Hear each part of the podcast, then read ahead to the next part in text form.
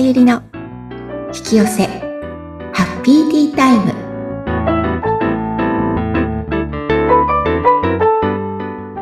こんにちは。こんにちは。自己実現スピリチュアルカウンセラーの深田さゆりです。今日もハッピーなティータイムを過ごしましょさゆりさんよろしくお願いいたします。うよろしくお願いします。今回はどのようなテーマでしょうか？今回はですねあのー受講生さんからいただいた結構コメントで参考になるなぁと思ったのでご紹介したいなと皆様にもねちょっとやっていただけると未来が変わっていくと思うのでおー、いいですはい、ねそ。ちらをね、ちょっとご紹介したいと思います。はい、お願いします。えっ、と、じゃあ、えっとね、どんなコメントかというと、うん。えっ、と、前の、まあ、セッションの後なんですけれども、その後、そのセッションで褒め褒めワークもやってくださいね、みたいな感じでたんですね。で、はい。セッションの後は、えっ、と、忙しさが取れて、地に足がついた感覚のある朝ですと。で、その褒め褒めワークを書いたっていうことなんですけれども、褒め褒めワークをちょっとまず説明すると、褒め褒めワクワクワークなんですけれど、自分の良かったこと、あ前回、前々回でも言ったかな、自分の良かったこと、楽しかったこと、嬉しかったことを一日を通してね、あの、三つ送ってくださいっていうことなんですね。で、これを毎日毎日違うことを書くっていうことで、えっ、と、その、嬉しかったこと、良かったことっていうのをも、ものに頼らずにというのかな？うん出来事とかではなく、あの、ハードルがどんどんどんどん下がるのでね、毎日毎日書いてると。うんそれによって自己価値を高めていくっていう、まあ、ワークなんですね。で、これをね、やった後に、自分が心地よく過ごすために、毎日やりたいことリストをリストアップして、寝て起きたそうなんです。はい。そしたら、朝から不思議なんです。ってコメントがありまして、うん。普段は朝瞑想したいけれど、そんな時間ないし、と思っていたのに、瞑想もできて、家事も全部済ませて、電車にも間に合って、忙しさが取り除かれて頭の中の優先順位がはっきり分かったからなのかなかえって動きに無駄がなくなったのかもしれません。忙しいというのも思い込みなんだなぁと気づかされました。ありがとうございますっていうのがあるんですけど、はい。まあ、この方のね、ちょっと状態も上がったっていうのもあるんですが、うんこれ。ね、ミソは何かっていうと、この方がなんで日頃瞑想もできないし、したらもう時間なくなっちゃう。忙しくてできないって言ってたのになんでできるようになったかっていうと、うん。これ寝る前にやったことがミソなんです。はい。前ね、やっぱ別の回で言ってたかもしれないんですけど、もう一回こちらでね、ご紹介したいんですが、寝る前に、えっ、と、翌日の予定、あるいは、うんと、こうなりたい、こうなったらいいなっていうことを寝る前に思い出すんです。思い出してイメージするんです。うん。例えば、えっ、と、この方だったら、朝瞑想して、家事もちゃちゃっとこなして、うん。もう通勤も間に合っちゃう、みたいな。はい。こんな私って最高ってこうなったらいいなとかって思い、思い、うーんと思い浮かべます。うん。で、さらに例えば職場に行って仕事を何時までに終わらせて、じゃあ何時には会社を退社して、で、予定とししていた会議とかもこんなスムーズにし終わって、みたいな感じでイメージするだけなんです。はい。それで寝るの。そうすると、夜、脳は、えっ、と、一日あったこと、特に直前考えたことから意識を整理し始めたりするんです。うん。そうすると、えっ、と、脳は、イメージしたことと実際に行動したことの区別がつかないんですね。うん。なので、本当に自分が、えっ、と、翌日やることをやったって、いんうんと、勘違いするんです。ほう。それで何が始まるかっていうと、脳がもう一回整理をして、うまく組み立て直すんですよ。うん。そして翌朝目が覚めます。で、目が覚めると、えっ、と、寝る直前の気分が良かったら、寝て起きた朝も寝る直前の状態から始まるので、うん。気分がいい状態でまず始まるんです。はい。で、潜在意識には脳が整理したことが入ってインプットされているので、うん。勝手に行動できるんです。予定していた、前の晩にイメージした流れに自分がスムーズに行動できちゃうんです。おー。そうすると、よくわかんないけどなんでっていうこの方みたいに、スムーズに。え、なんかいつもはできないのに、なんで？瞑想もして、家事も済ませて、電車にも間に合っちゃった、みたいな。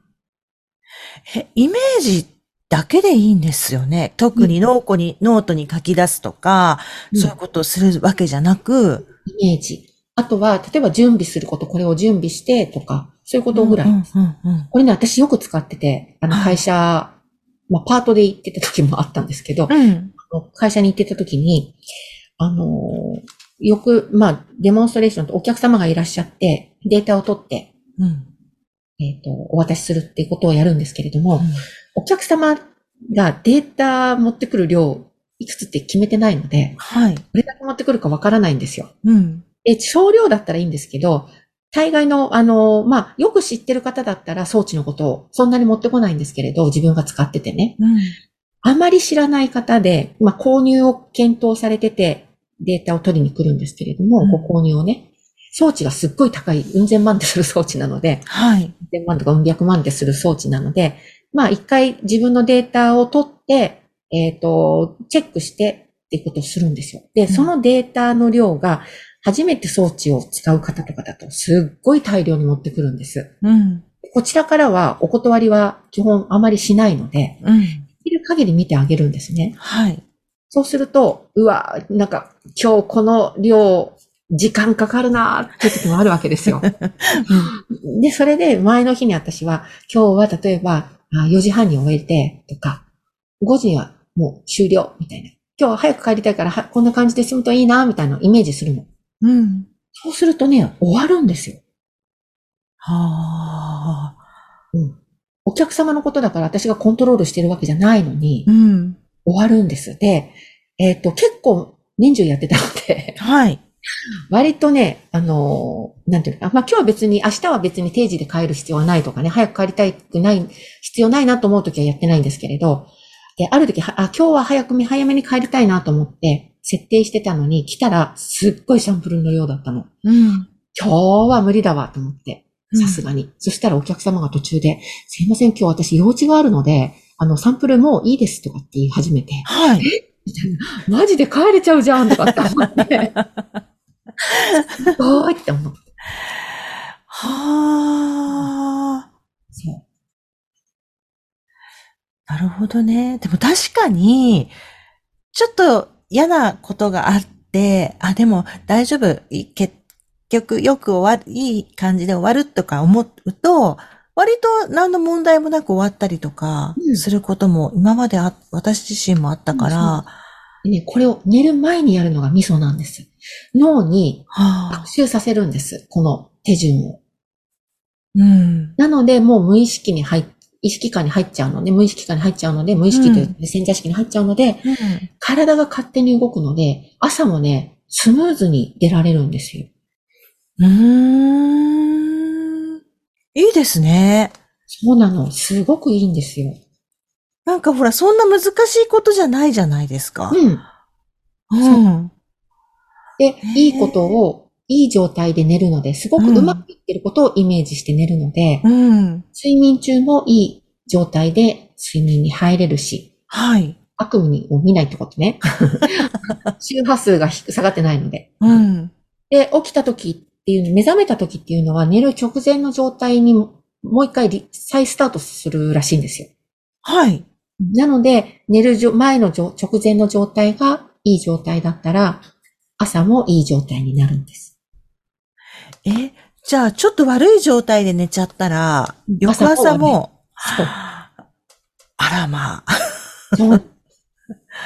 はあ。ただ、寝てる時に、えっ、と、それ以上悪い状態には進まないし、うん。えっ、と、寝てる状態でいろんな本当はね、メッセージが降りてきたりとか、うん。うん。自分の頭の整理も始まるので、寝るってことはすごくいいことなんですけれども、うん。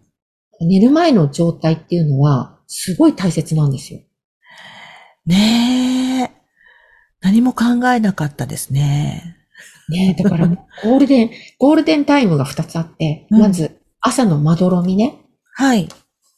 これも前、すいません、な前も言ったと思うんですけど、何回も同じネタで申し訳ないんですけど、寝る前と、要は朝です。で、朝のゴールデンタイムっていうのは、えっと、まどろんでる時に、それこそ今日こんな風になったらいいなってもう一度考えるんです。うん、うん、うん。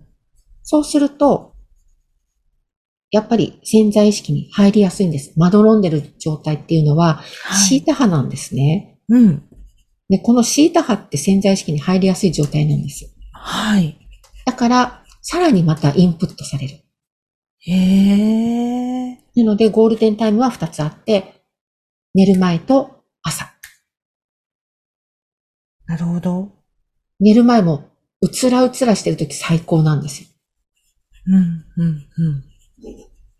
で、なんか考えてると興奮してきて 眠れ、眠れなくなっちゃったっていう人もね、いるかもしれないんですけど、うんそしたらちょっとね、落ち着いて。なんかね、ワクワクしすぎちゃって。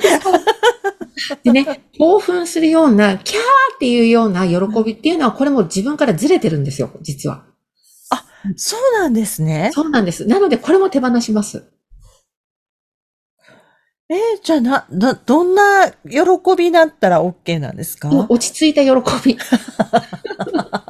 なんかいいなーって、あ、なんかいいなーとか、た楽しいな、嬉しいな、ほっとするとか、落ち着くとか、うんうんうんうん。なるほ納ど。得するとか、うん。なんか最高、なんかすごいいい状態みたいな感じ。なるほどね。だから興、奮状態だとちょっと違あう。うん、大好きな、あの、例えば芸能人とかね、あって、うわてみたいなのは、ずれてるってことです。その時、その一瞬はいいかもしれないけど、あのだから、ちょっと違うのね。失神しちゃう人とかってね、昔、はい。小さい頃、うん。芸能人といえばすごい人だったじゃないですか。はい。うん。で、海外のね、とか見てても、ふわーとかって言いながら、バタンとかって倒れちゃう人いるでしょそれはい自分からずれてるってことなんですよ。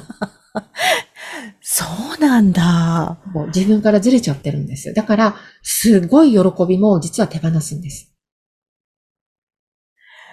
へえ、なんかそれ不思議。うん。うん。中立がいいんですよ。地に足のついた状態。うんそしてう、ん水面が鏡のようにうん。落ち着いてて、なぎ、なぎの状態っていうんですか？はい。あの、向こうの景色が映るみたいなね、湖面みたいな。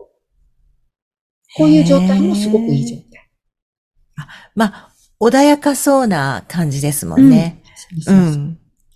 そうすると、あの、なんていうのかな、外の状態をよく映し出すでしょ？うん。そうか。なんかワーキャーして、ワーキャーする自分もなんか素敵とかいいんじゃないかって思ってたんですけど。それも手放して、それが三次元で、要はね、極に触れるんですよ。あの、なんていうのかな。プラスに触れたら必ずマイナスに振り戻され、より戻されるんですよ。振り戻されちゃうの。うん。だから、すっごいわー、キャーってやった後って、その後しばらくすると、うん落ちることないですかね。あります。それがその状態なんですよ。落ちちゃうの。そうか。うんえ、それだと、うん、ずれちゃう、ずれてますよずれちゃうの、ずれれちゃうの。疲れるんですよ。人生が波乱万丈になっちゃうの。うわー、あー、うわー、うわーって、なんかこう、なんていうんですかね、もう騒がしくて騒がしくてみたいなるほどね。そう。な。わーわー、ワーキャーやってる時って、えっ、と、事故を起こしやすかったりとか、忘れ物があったりとか、うん。周りに意識いってないじゃないですか。はい。周りが見えてないってことなんですよね。はあ。だから、よくほら、昔の教えで、何でしたっけ？こう、天狗になるんじゃないとか、うん、うん、うん。なんかありますよね、そんな教え。なんかもう忘れちゃった。教えを。図に乗る、の乗る、乗るな的な感じ？それそうんそ。れそれそれ、図に乗るなっていうね。うん。うん。ああ、そっか。図に乗るなってことは結局はブレるなっていう、自分から外れるなっていうことなんですよね。えーなんかでもほら、せっかく生きてきたんだから、ワーキャーしたい時もあるじゃないですか。でも、分かって、分かっててやったら全然問題ない。そっかそっか。ううんん。それに振り回されちゃったらダメってこと？そうそうそうそう。うんうん。だからき、それも選択するんです。今私はワーキャーするぞ、みたい ワーキャータイムみたいなね。な。そうそうそう。なるほど。うん、ううんん、うん、うん。そっか。そうですよね。そうしないとなんか、ほら、なんかちょっと つまらないようなイメージもあったから。それが三次元的な地球の感そう楽しみ、楽しみ方なんですよ。そうか。外に、なんか、うん。普段はつまらないから、うん。したいじゃないですか。ああ、そういうふうにな考えるのね。そうそう。だけど、うんうん普段幸せしかなかったら、ワーキャーする必要ないですよね。あんまり。もう満足してたら。